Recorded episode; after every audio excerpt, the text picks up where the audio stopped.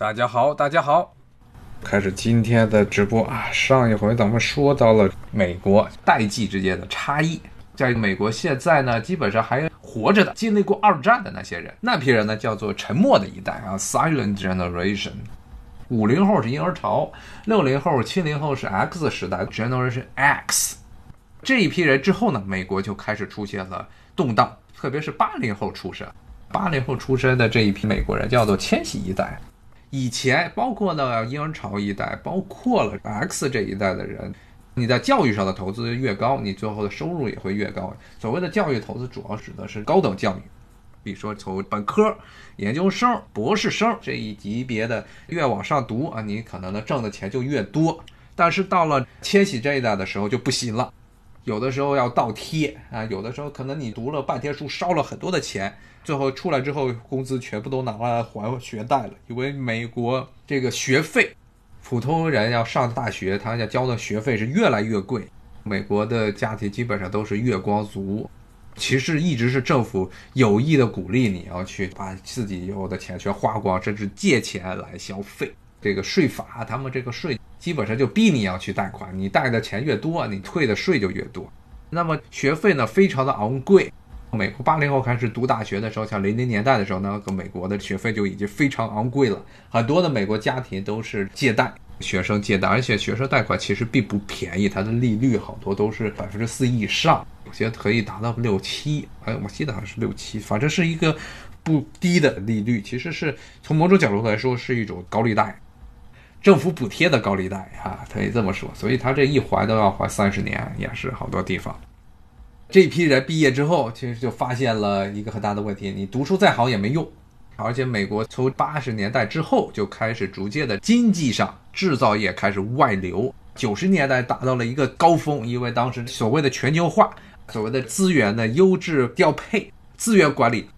所以把很多的基层的。制造业都已经全部外包到了其他国家，而且由于随着互联网时代，九十年代互联网时代的到来，到了零零年代初，到了一个高峰期，这时候美国基本上国内的制造业的巨头基本上把所有的厂子全部都搬到国外去了，而且因为通讯上非常方便啊，你发一个邮件，那边就接到单，然后就开始干活了，不需要像原来那样，在早的时候还需要有人督着打电话呀，还要派人去这工厂中监控，所谓的自由资源全球配置。当时就害得大批的这些美国人呢找不到工作，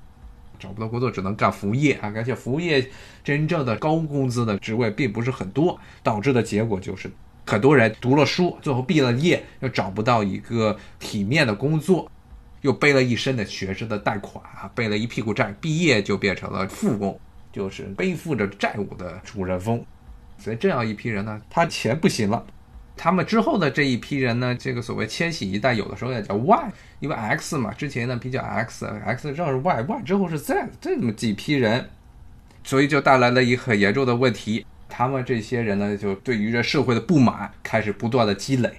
尤其是你看到了零八年之后，金融危机之后啊，很多当时千禧一代人，特别是千禧一代的人上街啊闹，说是我们债务非常多，然后非常反感。之前，当时当了朝政的那一批人，在朝上的这些人，包括奥巴马当时的政府，包括现在的这些美国政府，他们觉得婴儿潮这一代的人把美国的经济福利全部都已经糟粕了。所以呢，美国的现在的情况就是，特别是在零零年代、一零年代开始进入社会工作的这么一批人，美国基本上从千禧代，包括后来的 Z、Z。基本上叫九零后出生的这么一批人，现在就是对于老一代的人有严重的这种反感。但是因为这个美国之前还能是仗着这么一个庞大的经济体来撑着，但是现在呢，很多的社会问题最后全部全面爆发，特别是医疗上、就业上、教育上。很多各种方面出现了问题，对于最基层的人啊，特别是美国的穷人，现在其实美国中产阶级也是在不断的衰落之中，他这些穷人们就非常的反感这个情况，但是呢又不知道你要去怎么解决，所以很大的一批人呢都跑到了特朗普这一边上。因为他们不知道该怎么样解决，而且美国是有非常强烈的反左派，他们其实不光是反共产主义的，他们只要欧洲意义上的那种社会主义，他们都认为是危险的，要被摧毁的。所以像桑德斯这样，其实只不过是一个改良主义，甚至在欧洲的定义中都不能叫做社会主义的人。桑德斯这样，在美国就已经是大逆不道了，算是极左了。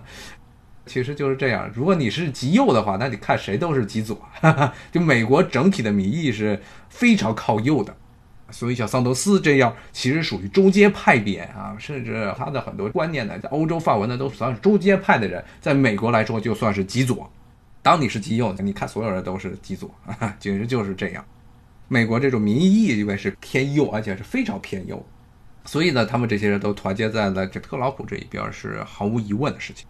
包括媒体的宣传啊，很多人对于世界的知识是非常欠缺的。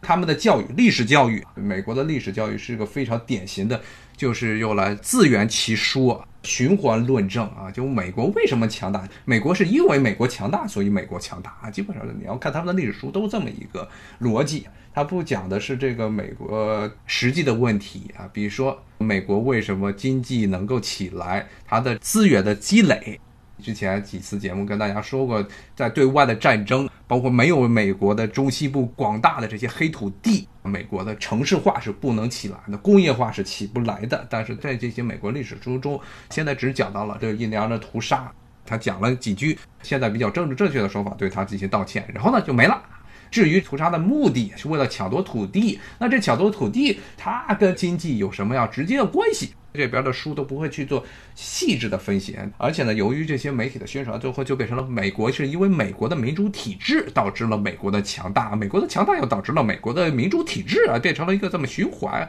过程啊，这就很让人觉得逻辑上就混乱。其实你要细究起来，美国经济的高速发展时期，特别是之前在直播中跟大家讲过的，首先十九世纪六十年代之后的镀金，然后咆哮这些所谓的进步时代，一直到罗斯福，美国可以说奠定了帝国基础的这么一个时代。你可以看那个时代其实根本不是民主制啊，是典型的精英政治。你像女人到了二十世纪才有的选票，那么这些黑人呢，名义上在林肯时代就已经解放了，但是美国的州一级的政府又通过各种办法阻止黑人进行投票，动不动的就把黑人直接抓起来，名义上是自由人，但是其实上是变成了国家的这么一种奴隶来存在。其实是到了六十年代，真正的民权运动时代，美国才真正的称之上现在的这种所谓的代议式民主，差不多才成型。而六十年代之后，美国就从帝国的巅峰上开始逐步的下滑。七十年代、八十年代，其实这个时代才开始是美国真正的现在意义上的这种民主制才在美国形成。当时这个时代的一个标志就是美国的经济开始不断的下滑，它当然是相对衰落。不是说绝对的衰落，它只不过是占世界的经济的百分比在不断的萎缩，然后很多的美国传统企业开始竞争不过欧洲、日本的这些企业，特别是像汽车，包括日本的家电、电子产业开始竞争不过，然后所以到八十年代的时候，美国就是用尽各种办法来打压这些欧洲啊、日本的产品，像什么广场协议啊，包括呢，甚至当时这些美国国会议员带头啊，在体育场里砸日本的电器。侮辱日本人啊！底特律那边甚至出了的非常荒诞的事情，因为当时是日本车把美国的这些汽车工业挤得不行，然后他们就到处去砸日本人、打日本人，结果遇上华人，他们反正也分不清是华人、日本人，就把华人给打死了。最后那个法院还判打人的人无罪啊，释放，就这么一个情况。所以在这种情况下，你说奠定美国基础是跟民主制有关吗？其实是没有关系的啊，它其实是。随着经济的发展，到六十年代达到了一个平权运动的这么一个高峰的时候，才有了真正的民主制啊。那么回到刚才的话题，就是说美国历史的教育是这么一种循环论证啊，所以你就没有办法解释啊很多的一个基本的原理，像中国都解释什么原始积累啊、羊吃人啊，比如说到圈地运动。那么其实你要看欧洲，包括英国，它之所以能成为一个帝国，很大程度上原因也是它前期抢的那么多殖民地。没有这些殖民地，他就活不下去。包括后来，不论是拿破仑、希特勒，他们跟英国打仗，他第一个问题就是想把这些殖民地想办法给抢过来。他说最惨的一点就是英国人统治了海洋，欧洲的后来的德国，还有之前的拿破仑，他们的海军都太挫了啊。所以没办法打到印度去。要是他们能打到印度去的话，估计英国就完蛋了啊！他们最接近可能胜利的是他们拿破仑时代。拿破仑之所以打埃及，有些人可能就看不懂为什么拿破仑要打埃及。包括在埃及找到了这罗塞塔石碑，他们目的是为了从埃及做一个跳板，要远征到这印度啊！因为当时全欧洲的人都知道，英国人之所以能够在欧洲大陆都被拿破仑给统治之后还能接着挺，就是因为他们有印度这块殖民地。只要是英国的海军，他一直统治着海洋。英国对于印度掠夺那些黄金，就可以陆陆续续的各种这原始的资源都陆续的来到英国。那么这个情况下呢，英国才能跟拿破仑做斗争。这些帝国发家的时候，基本上都是这么一个别的国家的血泪史。但是这些东西在美国人的教育观众是不存在的，他们可能会觉得这个印第安人。被屠杀感到怜悯，他不会与国家体制会联系在一块儿，所以呢，现在的这一批的美国人呢，他们的很多思想呢，其实还是处于一个非常迷茫的阶段。你看这次的新冠疫情，就也能很明显的体会出来。一方面是民间有这么一些所谓的不信任政府的这种态度，但是具体到怎么样去解决，如果政府靠不住，那该怎么解决呢？他们又走上了这么一个去反政府呢，又反制的这么一个角度去说。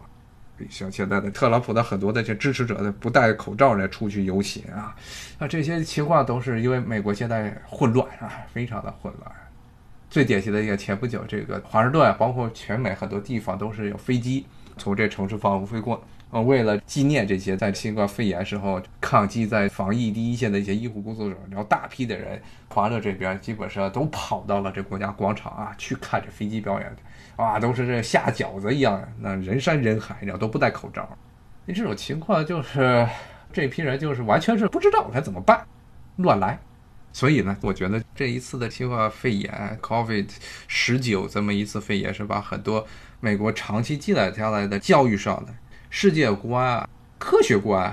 他们的这些缺陷啊，淋漓尽致的都表现出来了。包括之前跟大家讲过，他年轻人又仇恨这些老年人，然后老年人呢又不愿意去为任何事情负责，各种各样的这情况，可以说是包括呢，从九幺幺，美国其实真正没有受到太大的冲击。只不过是很震撼，那个大楼被这飞机给怼了，当时死了两千多人。而这次新冠肺炎到目前为止，美国都有七万人了，都死掉了。尤其是纽约那边，远远超过了九幺幺的死亡的人数啊！这社会上现在出现了各种各样混乱的思想，可以说，在这个思想之所以这么混乱，就是因为美国之前一直的这么多年放任自流，个人主义过于盛行，然后加上教育上的很多对于国家的形成。对于为什么美国会成为一个全球的霸主，没有一个真正的冷静、客观的这么一个阐述，啊，我觉得是造成了现在美国可以说是，无论是从老年人、从婴儿潮一代，然后呢，包括年轻的这些千禧一代，包括九零后的这一代，所谓 Z 时代这么一批人，他们现在是精神上处于一个迷茫状态啊，怎么解决，这是美国人自己的事儿了，只能自己走自己的路了。但是呢。就希望不要暴力的情况太多，而且现在确实是全美排华现象，现在是越来越剧烈，所以我这也是尽量的，尤其这个新冠肺炎期间，还是待在家里，尽量不出门。好，今天呢，我看时间也差不多了，今天就到这儿，咱们明天呢，在同一时间继续聊一聊这些美国的各种情况。呃，其实应该再回去讲一讲这些美国科技方面的东西。咱们明天呢，还是同一时间九点钟啊，继续开始看美国。好，那谢谢大家的收听，咱们明天同一时间不见不散，拜拜。